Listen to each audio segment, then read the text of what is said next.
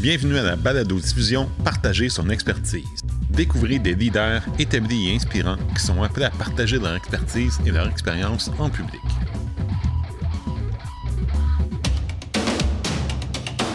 Avant de commencer, permettez-moi de vous rappeler que les inscriptions pour le cours Partager son expertise sont toujours actives.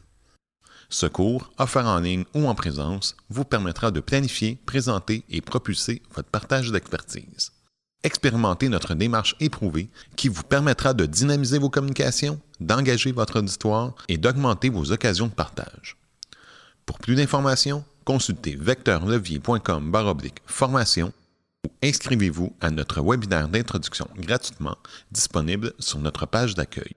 Les liens vers ces ressources, comme toutes celles mentionnées dans cette balado-diffusion, sont également disponibles dans les notes de cet épisode. Bonjour, aujourd'hui nous recevons Denis Delbois, spécialiste dans la gestion de la diversité au sein des petites et moyennes entreprises. Denis aide les entrepreneurs, les chefs d'entreprise, les travailleurs autonomes et les consultants à mieux performer et gérer le changement. Par l'entremise de conférences et d'ateliers sur la conscientisation et le bonheur au travail, il aide les gens à se surpasser et à atteindre des niveaux supérieurs. Denis nous partagera ses stratégies pour partager sa propre expertise et nous entretiendra sur l'importance de s'adapter à son auditoire. Bonjour Denis, merci d'être présent avec nous. Bonjour Jean-Luc. Pour commencer, est-ce possible de nous parler un peu plus de ton domaine d'expertise? J'adore vraiment accompagner les entrepreneurs dans, leur, euh, dans leurs aventures. Euh, c'est sûr qu'un entrepreneur, peu importe le, travail qu'il va faire, généralement, il va partir de son expertise et de faire face après à, tout un environnement autour de lui. Donc, ça devient comme une difficulté aussi, en plus d'expertise qu'il doit, doit avoir. Donc, moi, mon idée, c'est de vraiment arriver à faire en sorte que les individus se recentrent donc sur leur cœur de métier, si on veut, et les accompagner là-dedans pour que finalement, puis on va parler de développement personnel si on veut, mais euh, vraiment être capable d'aller chercher, puiser en soi donc les meilleures ressources que l'on a. Donc c'est sûr que, comme je le dis toujours, moi j'ai un parcours assez varié. Ça part du, du tourisme, ça part donc de la gestion d'équipe, des ressources humaines aussi. J'ai eu l'occasion de travailler euh, pour un organisme qui s'appelle ADECO à l'époque. Et euh, dans le milieu où je suis en Estrie, on travaille beaucoup sur des, des, des projets multi-paliers, comme on va dire, que ce soit donc palier municipal, palier euh, éducatif, où on doit rassembler plusieurs gens avec des, des profils complètement différents et on doit aller vers un objectif commun. Donc, comment aborder donc chacun des individus avec chacune de ses compétences pour aller vers un objectif? Donc, moi, c'est quelque chose qui m'anime beaucoup. Et dans quel type de contexte réalises-tu ces concertations? Alors, tout ce dont je parlais, sont vraiment des expériences que j'ai vécues jusqu'à présent, euh, qui m'amènent maintenant à faire donc plus de la consultation vraiment auprès des entreprises. Et, je parle aussi, toujours de cette partie donc, de coaching aussi, euh, pour la simple et bonne raison que oui, je vais pouvoir intervenir en tant que consultant, donner des, directives et puis des, des, solutions, des pistes de solutions, mais il va y avoir aussi peut-être à revoir aussi au niveau du comportement des individus.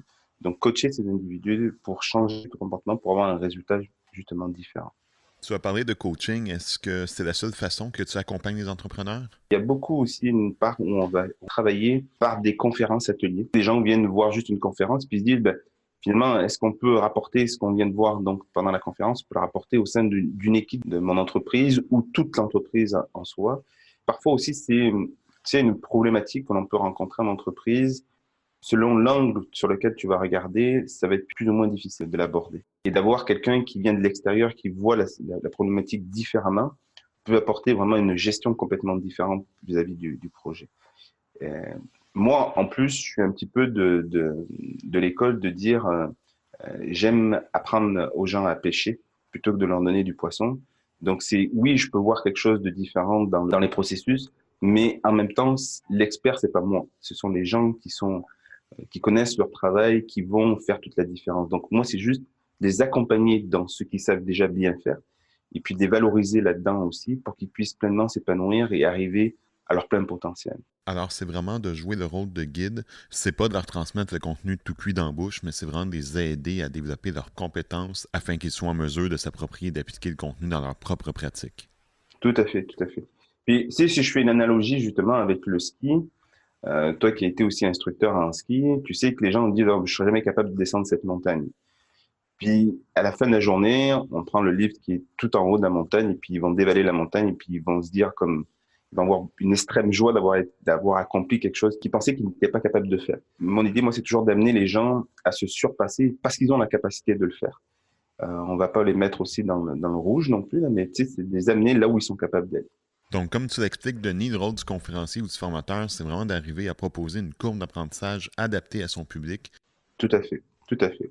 Est-ce qu'il y a une opportunité de partage dont tu es vraiment fier? Donc là où je suis vraiment le plus fier, c'est de pouvoir organiser ces conférences et des ateliers. Et pourquoi je te dis euh, conférences, ateliers, et puis je mets bien l'accent là-dessus, c'est parce que j'ai moi j'ai eu l'opportunité de participer à pas mal de conférences. Ce que j'ai remarqué, c'est que quand tu sortais de la conférence, tu étais gonflé à bloc, euh, tu étais prêt à, à, révolutionner le monde en sortant de la conférence, et puis tu as envie d'en parler à tout le monde. Et puis cette énergie, elle est aussi forte qu'elle va s'estomper euh, rapidement euh, au fil des jours et des semaines qui vont suivre. Et trop souvent, si tu retiens une petite partie que tu veux mettre en application tout de suite, et puis quand tu vas mettre cette chose en application, il va falloir que tu te batailles avec tes autres gens autour de toi pour leur expliquer pourquoi tu fais, tu fais une telle démarche. Et puis petit à petit, ben, tu vas vite revenir dans ton, dans ton, ton cycle normal de, habituel. Donc, et puis finalement, la conférence va passer euh, ailleurs. Euh, moi, la partie donc on, on, a nommé donc atelier, c'est que on met tout de suite en action des, des principes. Euh, finalement, on arrive à dégager si tu veux, la, la partie donc de, de, de, concentration des gens.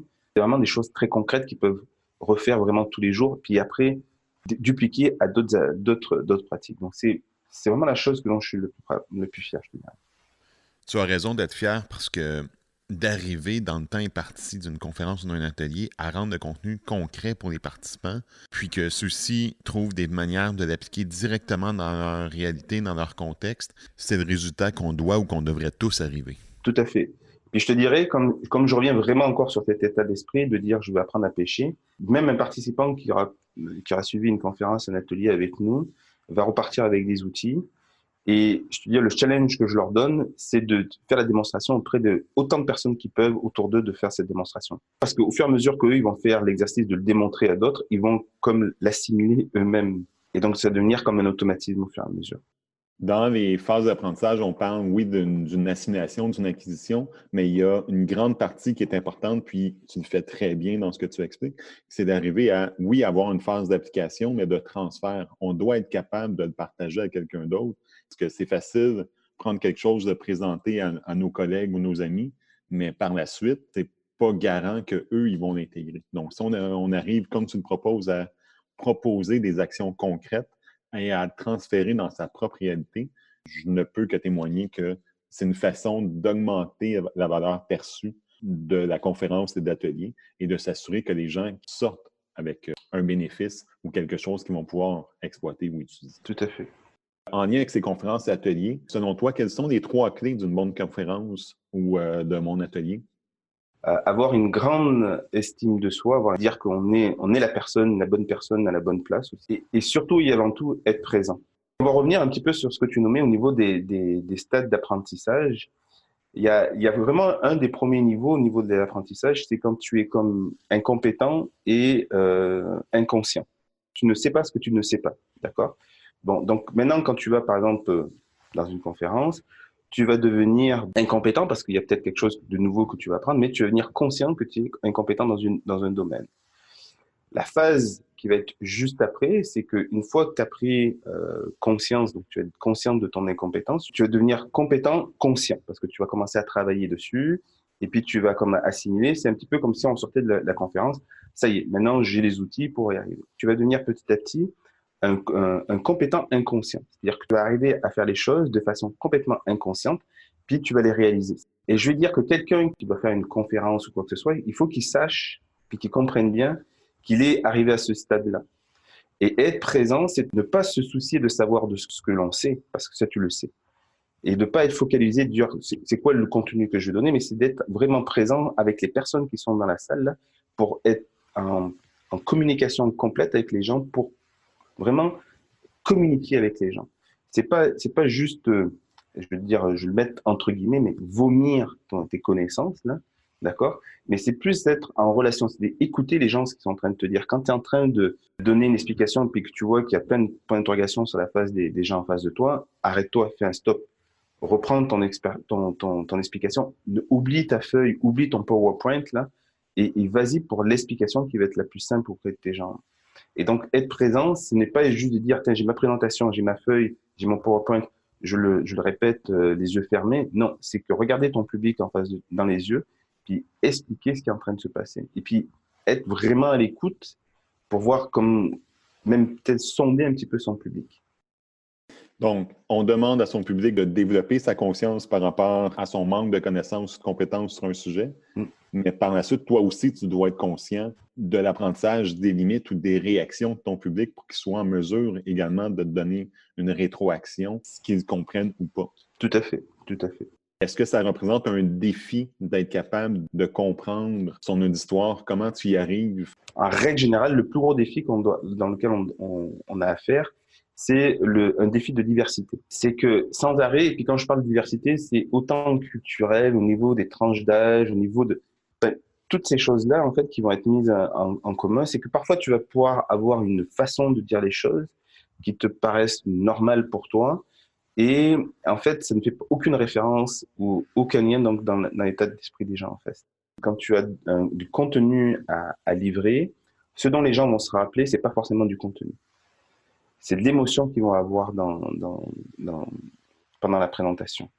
Euh, c'est ce qu'ils ont ressenti. Est-ce que la personne, le, présentateur, a été marin, il a fait des jokes toutes les cinq minutes, qui a fait justement que tu retiennes finalement le, contenu? Et, je crois que le défi, c'est d'être d'être capable très très rapidement de saisir finalement ton auditoire. Et, et, je reviens finalement au point de tout à l'heure, donc tu sais, d'être présent là, c'est ok, il faut que tu assumes que ce que tu sais, tu le sais.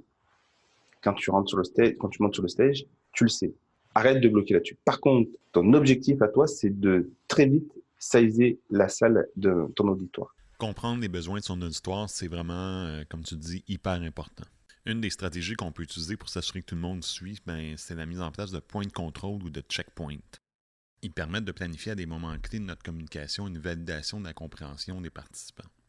On peut ainsi valider par une question, un défi, une mise en situation, une activité d'intégration que tous les participants ont bien compris et sont au même point que nous ou que le reste du groupe. Pour y arriver, des outils interactifs utilisant les appareils mobiles des participants comme Kahoot, Everywhere, Socrative ou autres permettent de sonder les participants et de compléter automatiquement les résultats. Sur notre site, il y a un guide disponible sur le sujet et on le placera dans les notes de l'épisode. En somme, l'utilisation de points de contrôle, ben, c'est l'utilisation de repères qui nous permettent d'éviter qu'on soit rendu en bas de la montagne alors que les participants, eux, sont encore en haut. C'est ça, c'est ça. Il peut arriver parfois qu'on commette des impairs quand on présente. Moi, ça m'est arrivé euh, à plusieurs reprises, mais ce qui est important, c'est d'apprendre de ces erreurs-là. Est-ce qu'il euh, y a une erreur qui t'a permis d'apprendre au sein de tes conférences ou tes ateliers?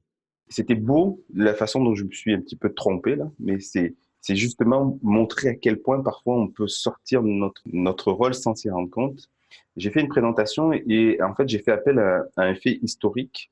Je pose la question, est-ce que tu te rappelles ce que tu faisais euh, le 11 septembre 2001 Sauf que moi, mon auditoire était beaucoup plus jeune que ça. Et ça fait comme aïe aïe. L'impact que je voulais que ça ait, c'était pas aussi. Oui, ils en avaient entendu parler, mais ça n'avait pas l'impact que certains plus, plus âgés ont pu, pu avoir. Et comme je te disais, moi, justement, quand j'aime beaucoup travailler sur les émotions et puis vraiment sur les sens, ça m'a, ça m'a un petit peu perturbé sur le coup. Euh, et c'est le genre de choses-là, justement, que je dis attention d'être toujours vigilant à, son auditoire. Euh. Totalement. C'est très important de prendre le temps de faire des recherches sur son auditoire. C'est pas toujours possible. À la limite, au début de ces conférences, ces ateliers, on peut arriver à questionner et à sonder pour essayer de valider l'état euh, de notre histoire, puis comprendre à qui on a affaire. Parce qu'eux, ils vont commencer rapidement à nous connaître parce qu'on présente en avant, mais nous, on ne les connaît pas. Donc, il faut arriver à prendre en compte leur réalité, comme tu le fais, pour arriver à vraiment adapter le contenu et que ça soit signifiant pour eux autres.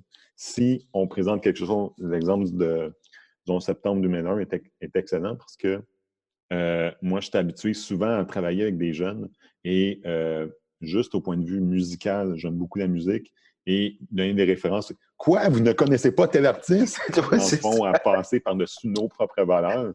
et d'arriver à, rendre les apprentissages signifiants pour l'autre et pas juste pour nous.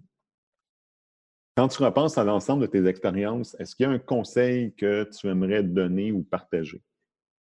Euh, arrêtez de vous positionner toujours en, en tant qu'expert. Un expert fait peur.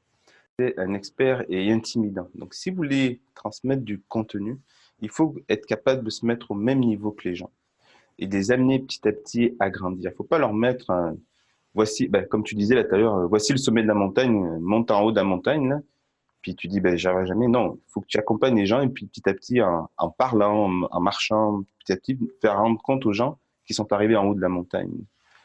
Euh, donc c'est pour ça que je dis, surtout, ne soyez pas des experts quand vous faites des présentations. Excellent conseil, parce qu'on a tendance à vouloir adopter ce rôle-là. Je pense que la notion de guide ou d'accompagnement que tu as ramené au, début est euh, beaucoup plus adaptée.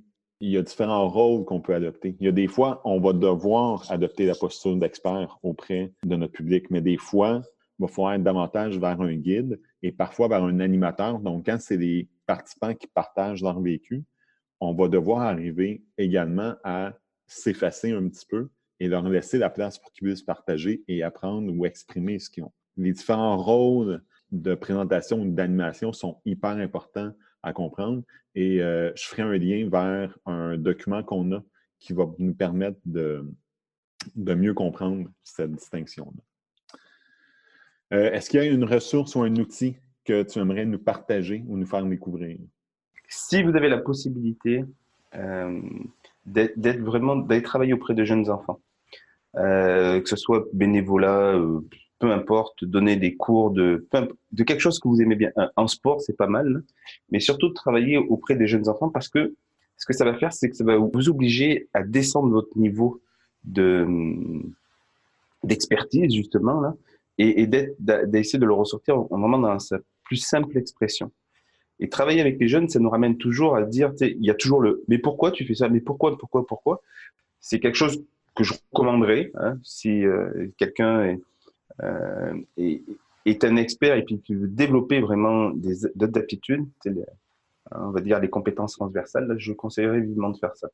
C'est certain que développer ses capacités de vulgarisation, comme tu le fais, puis le faire auprès des enfants, euh, si on est capable d'expliquer de la physique quantique à des enfants, je pense que tout le monde va être capable de comprendre. C'est ça. Excellent truc. Merci beaucoup. Terminant, euh, ben, si on veut apprendre davantage euh, sur euh, tes ateliers, tes conférences, comment on peut te rejoindre? Ben, L'un des outils que j'aime que beaucoup en ce moment, c'est LinkedIn, déjà dans un premier temps. de là, LinkedIn, vous allez rejoindre, donc vous allez avoir donc à la fois une partie de mon site internet et je dirais quelqu'un qui voudrait même se, se, jaser ou quoi que ce soit. Moi, je suis, assez ouvert. J'ai mon agenda en ligne. Hein. Euh, qui me permet de, prendre un petit rendez-vous. On peut se jaser 15-20 euh, minutes. Euh, j'ai pas de problème. Euh, une visioconférence, un Zoom, un Messenger, on a assez d'outils maintenant aussi pour pouvoir communiquer. Et, ce qu'il faut savoir aussi, c'est que moi j'aime beaucoup, communiquer en, live, en face à face. Donc c'est toujours bien de se voir en visio. Voilà tu nous confirmes que tu es vraiment réellement un guide ou un mentor qui, est toujours prêt à partager ta, propre expertise. Et je te remercie grandement de ton partage et de, tes idées qui savent nous inspirer. Et je suis certain qu'on va faire appel à toi autant moins que euh, notre auditoire pour prendre conscience de, nos capacités et d'être en mesure de se développer euh, plus adéquatement. Alors, merci beaucoup, Denis merci à vous et puis c'est un grand plaisir que j'ai eu de, de partager ça avec vous. Si vous avez apprécié cet épisode, n'hésitez pas à vous abonner à notre balado-diffusion ou de visiter notre site vecteurlevier.com pour découvrir notre offre de formation, notre blog et nos guides pratiques.